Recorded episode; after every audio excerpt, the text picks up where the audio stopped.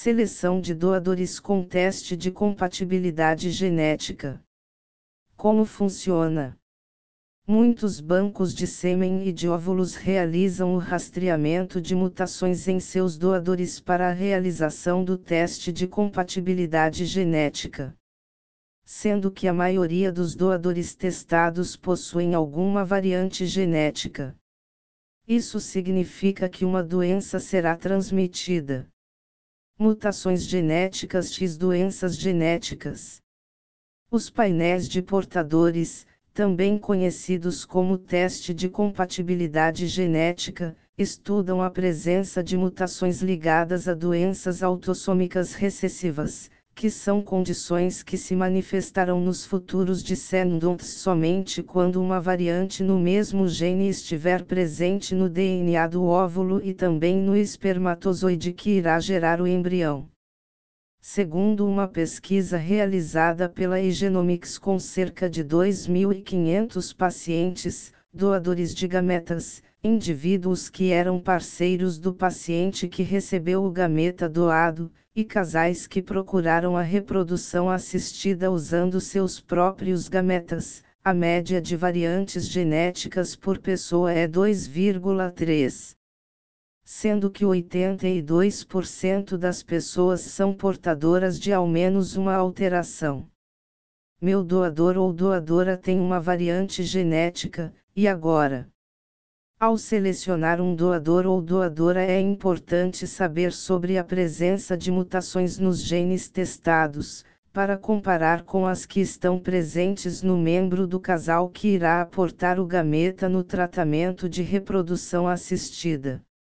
Disso se trata a compatibilidade genética, comparar-se a alterações em genes em comum em pacientes assintomáticos e, portanto, compatíveis com o risco de transmitir uma doença hereditária, como por exemplo, fibrose cística, Tay-Sachs, atrofia muscular espinhal, entre outras.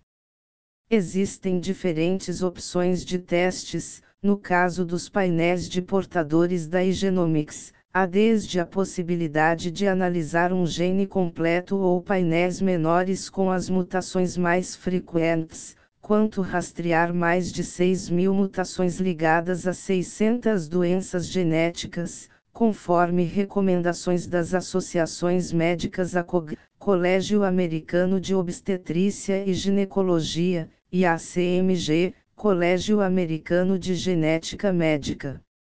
O teste é realizado a partir de uma amostra de sangue de ambos os membros do casal ou do paciente e doador. No caso da seleção de um doador ou doadora, conhecendo a variante genética, o membro do casal que aportará o óvulo ou espermatozoide pode analisar o gene específico da alteração identificada. Caso exista uma coincidência, existem duas opções. Procurar um outro doador. Rastrear a mutação no embrião através do PGTM, teste genético pré-implantacional para doenças monogênicas. Quando se trata de uma coincidência em tratamento de fertilização in vitro, FIV, onde o óvulo e espermatozoide são do casal, as alternativas para a gravidez são: realizar o estudo do embrião para rastrear a mutação genética através do PGTM antes da transferência embrionária e assim, identificar aquele que está livre da doença. Optar por realizar um tratamento com uso de óvulo ou espermatozoide doado. Em ambas situações, é importante contar com o aconselhamento genético, um serviço gratuito na Igenomics para aqueles que realizam o CGT ou qualquer outro teste genético em nosso laboratório. Analisar o embrião por PGTA, PGS, não reduz o risco de doenças genéticas. Uma confusão muito comum é acreditar que por realizar a biópsia embrionária para o estudo do PGTA, PGS, qualquer doença genética seria detectada.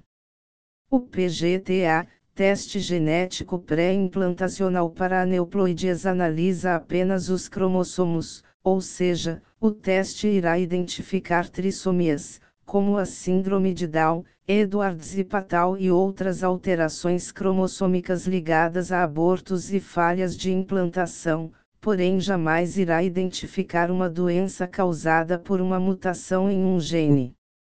Qual é o risco de um casal ter uma mutação genética em comum? O risco de um casal coincidir em uma variante genética de 5% sobrescrito em uma. No caso de casais consanguíneos, este risco se eleva a 16% sobrescrito 2.